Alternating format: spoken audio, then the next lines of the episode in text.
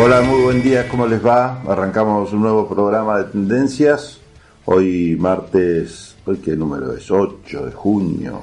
Bueno, tenemos por supuesto que agradecerle a todos nuestros colaboradores el hecho de estar acá en el aire. En primer lugar a Javier Martínez, operador técnico de aquí de Comedios, a José Venturín, el productor de este programa, Santi Sánchez, quien se encarga del manejo de las redes sociales. Por supuesto, a Matías Rodríguez, a Facundo Rodríguez, a Miguel Aldet, que viene con sus comentarios que son más que interesantes, ya lo vamos a escuchar, que nos trae hoy. Marcelo Watrakiewicz también, que viene con su DJ Profesor, este hombre que trae sus versiones en tendencias, versiones de temas conocidos, pero por bandas que no son las originales autoras del tema, así que siempre nos sorprende con algo nuevo y un poco de historia también de la banda del tema que hoy trae a tendencias.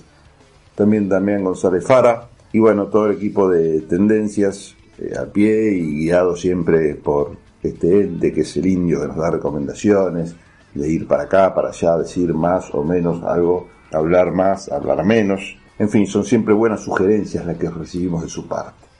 Bueno, arrancamos tendencias. El otro día escribí una nota de opinión que me gustaría compartir con ustedes que se titula Las hormigas que se pelean sin saber quién agita el frasco. Y la nota dice que hasta hace algunos días la gran crítica que se le hacía al gobierno nacional era porque no llegaban las vacunas contra el COVID. El título fue mutando y ahora se discute la negligencia del gobierno a la hora de gestionar las compras. Pero la verdad es que la falta de vacunas o su efectiva distribución existía y existe en muchísimos rincones del planeta. Los economistas son quienes mejor sintetizan el fenómeno.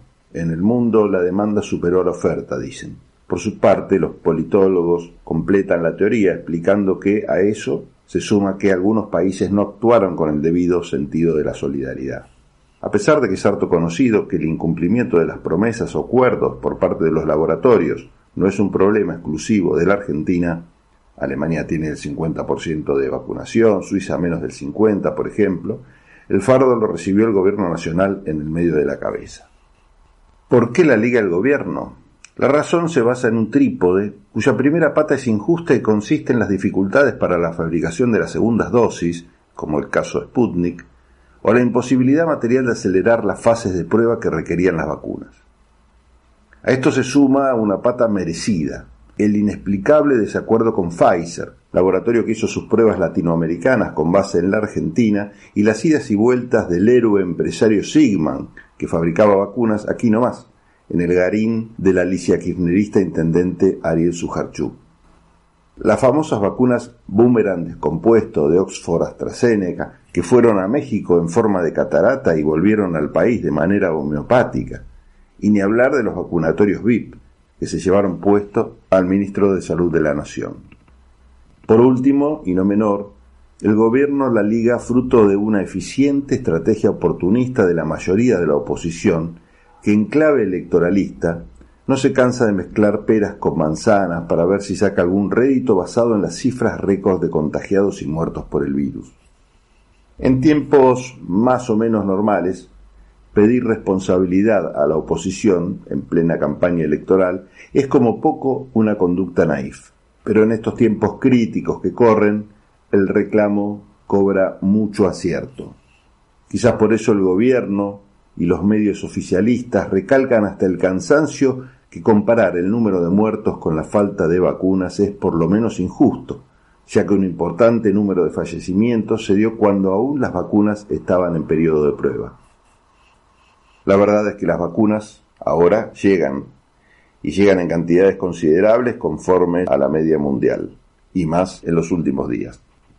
Por otra parte, es complicado que el vocero del pedido de responsabilidad sea el gobierno nacional, cuando fue él mismo quien dio muestras de poca seriedad al anunciar que el COVID es muy difícil que llegue a la Argentina, que se cerraron acuerdos con cuatro laboratorios hace una pila de meses, que el calor mata el virus, que con Macri la pandemia hubiera sido una catástrofe, que damos batalla con buenos resultados, que no fue mejor con el COVID que con Macri, que se van a vacunar 750.000 personas con Pfizer, que entre enero y febrero se vacunarán a 10 millones, que están aseguradas más de 51 millones de dosis y que, como dijo Axel Kisilov hace un año, esto es el comienzo del fin de la pandemia. El calor eh, mata virus. Imagínense lo que hubiera sido esta pandemia con Macri gobernando, una catástrofe. El laboratorio ha firmado un acuerdo con la Fundación Slim para producir entre 150 y 250 millones de vacunas. A la Argentina le fue mejor con el coronavirus que con el gobierno de Biden. Con la posibilidad de vacunar a 750 mil personas con la vacuna de Pfizer, vamos a poder contar con las dosis suficientes para vacunar entre enero y febrero a 10 millones de argentinos y argentinas. Pudimos asegurar, como ustedes saben, más de 51 millones de dosis. Marca el comienzo del fin de la pandemia. Nosotros en agosto, septiembre tenemos vacunado a todos los argentinos, menos los menores de 18 años. Si nosotros logramos concretar los acuerdos últimos que venimos haciendo, habremos podido cumplir nuestro objetivo, Axel, de vacunar a las personas que más riesgo expresan antes de que abril termine. El sistema sanitario también se ha relajado. Igualmente son declaraciones que se las puede llevar el viento. Lo que no puede arrasar ni un tornado es el escándalo del vacunatorio VIP. Con respecto a este último tema, sería bueno un shock brutal de honestidad por parte del presidente y que sin pelos en la lengua mande al frente a quien lo merezca y se despegue del asunto. Tiene la oportunidad de hacerlo durante la campaña electoral, en mira a las elecciones legislativas, y seguramente muchos estarán agradecidos por su muestra de humildad al reconocer la macana. Sugerencia, no sobreactuar el arrepentimiento, que para eso están Vidal y Macri relatando ese guion en un raid militar por canales de TV propios y amigos. Mientras el gobierno daba esas marchas y retrocesos, del otro lado de la vereda no se comportaban de manera muy distinta. Un raconto de los hitos opositores no debería dejar de incluir a la ridícula caravana de autos manejados por diputados que querían sesionar presencialmente por temor a un golpe bolivariano llamada Travesía por la Democracia, durante la cual una diputada casi pasa a convertirse en mártir republicana porque se puso el auto de sombrero. Votaste diputados y senadores. Con la excusa de la pandemia, el kirchnerismo no los deja sesionar. Por eso los diputados de Juntos por el Cambio de todo el país viajan rumbo al Congreso. Acompañaros en esta travesía por la democracia. Ayer al inicio de la travesía, la diputada Roxana Reyes volvió en Santa Cruz. Se encuentra bien y ya está nuevamente rumbo a Buenos Aires con el diputado Gustavo Mena. Acompañada en las redes esta travesía por la democracia. Como si se tratara de un grupo de cantantes de thrash metal, muchos líderes de la oposición entonaban letras que comenzaban con la crítica por el decreto de la cuarentena, con tan pocas muertes, seguía con el grito en forma de denuncia de la vacuna veneno. ¿Se arrepiente de aquella frase suya de que nos quieren envenenar con la vacuna? No, yo jamás dije eso, ¿eh?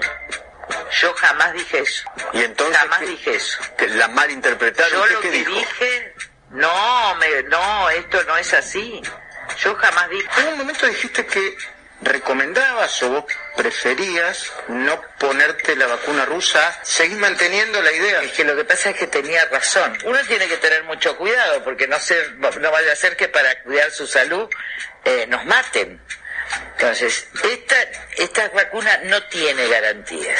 Elisa Carrió denuncia al gobierno nacional, concretamente al presidente Alberto Fernández, al ministro de Salud Ginés González García y a Carla Bisotti, porque hablan de envenenamiento. ¿Envenenamiento? Sí, Seguía la melodía afirmando que es preferible un chico con COVID, pero socializado, a la educación virtual, y en el estribillo se refería fuera de tempo a las coimas con Pfizer. Un confuso final mezclaba las dos vacunas chinas, Sinopharm y Sinovac, que suenan parecidas en el medio del pogo, y remataba luego de unos redobles y platillos con un hay que pagarle con las Malvinas. Pfizer no pidió ni los hielos continentales, ni la. Bueno, no Ni sé. la Patagonia. Las Islas Malvinas se la podemos haber dado. Mientras tanto, un dúo libertario que mantenía el distanciamiento social gracias a unos flota a flota, cantaba que se mueran los que se tengan que morir. Los metaleros que siguen de gira son Alfredo Cornejo, Fernando Iglesias y Patricia Bullrich entre los más conocidos. Los managers dejaron fuera del show a la diputada nacional Mónica del Fraude, quien dijo en plena sesión del honorable Congreso Nacional que había que tomar dióxido de cloro y les pareció demasiado. Escuché también que la única solución es la vacuna y acá, como hay muchos colegas que miran a otros países latinoamericanos, cosa que yo celebro como Bolivia, yo los exhorto a que se contacten con el alcalde de San José de Chiquitos, en Santa Cruz de la Sierra, que ha utilizado métodos alternativos y que hoy no tiene en su ciudad un caso de COVID. Creo que tendríamos que mirar otros ejemplos y países latinoamericanos que tienen, por ejemplo, autorizado el uso del dióxido de cloro. Lo dijo en el Congreso de la Nación, aquel mismo congreso al que un diputado no fue porque dijo que leí en los diarios que estaba cerrado. Estamos todos en nuestra casa, es la primera vez que salgo. Hago lado es la primera que salgo a decir que los diputados podemos salir, tenemos que salir y vamos a salir y no hablar por televisión. Le propongo algo, que el le jefe propongo, de Facundo, venga admítame, cara a cara. Eh, Facundo, a mí lo que me encantaría es que los diputados que dicen esto vengan a hacerlo acá. Se llena la boca de su provincia diciendo el Congreso está cerrado y está en su casa. Estamos reclamando que habrá... No, Acá me están escribiendo los diputados que está abriendo el anexo y el palacio están abiertos. Cada diputado tiene la llave de su oficina si quiere ir. No es lo que yo he leído por los diarios. ¿Usted fue? Está cerrada. ¿Cómo hizo por los diarios? ¿Pero usted No, no- no, usted no fue al Congreso? Estoy, yo estoy cumpliendo con mis funciones. Estoy yendo a las, re- a las reuniones virtuales y estoy reclamando que se abra el Congreso porque la información que yo tengo es que hay un decreto de cierre no y fue Congreso. total de ¿eh? Pero no fue a ver si está abierto el Congreso. ¿Cómo ir a ver si está abierto el Congreso si, te- si estoy cumpliendo una cuarentena que es una oposición? No, pero un diputado de la Nación que tiene facultad de ir a cumplir una función esencial que es la del Pero ¿por qué ejercicio de los poderes. un, un acting a golpear el Congreso? Usted me acaba de decir que está cuando estoy cerrado. trabajando políticamente con mi bloque para que el jefe del, del Congreso deje de actuar sin la colaboración y sin el espíritu de apertura que le estamos reclamando y empiece a tener un Pero funcionamiento acá me dice, le voy a dar el nombre de, de los, los diputados. León Grosso dice, voy todos los días, Claro, me toman la grupo- Claro, entonces, es- el, el grupito de ellos que funcionan todo, que Pero han usted tomado, que han hecho cerrar al Congreso, que no hacen funcionar las comisiones, no presentan las leyes, no hay una ¿Con sola ley presentada. Una, una pregunta Con concreta. Diputado Suárez Lastra, una, una pre- pregunta concreta. ¿Usted fue al Congreso? No, no ¿Y fui. cómo sabe que está cerrado? Lilita Carrió, una experta en el manejo de los tiempos, se bajó del ómnibus que trasladaba a la banda luego de haber cumplido su misión al comienzo del recital. A la hora de ser sinceros resulta complicado, hasta para el opositor más avesado, acercar algunos carbones al fuego de estos relatos.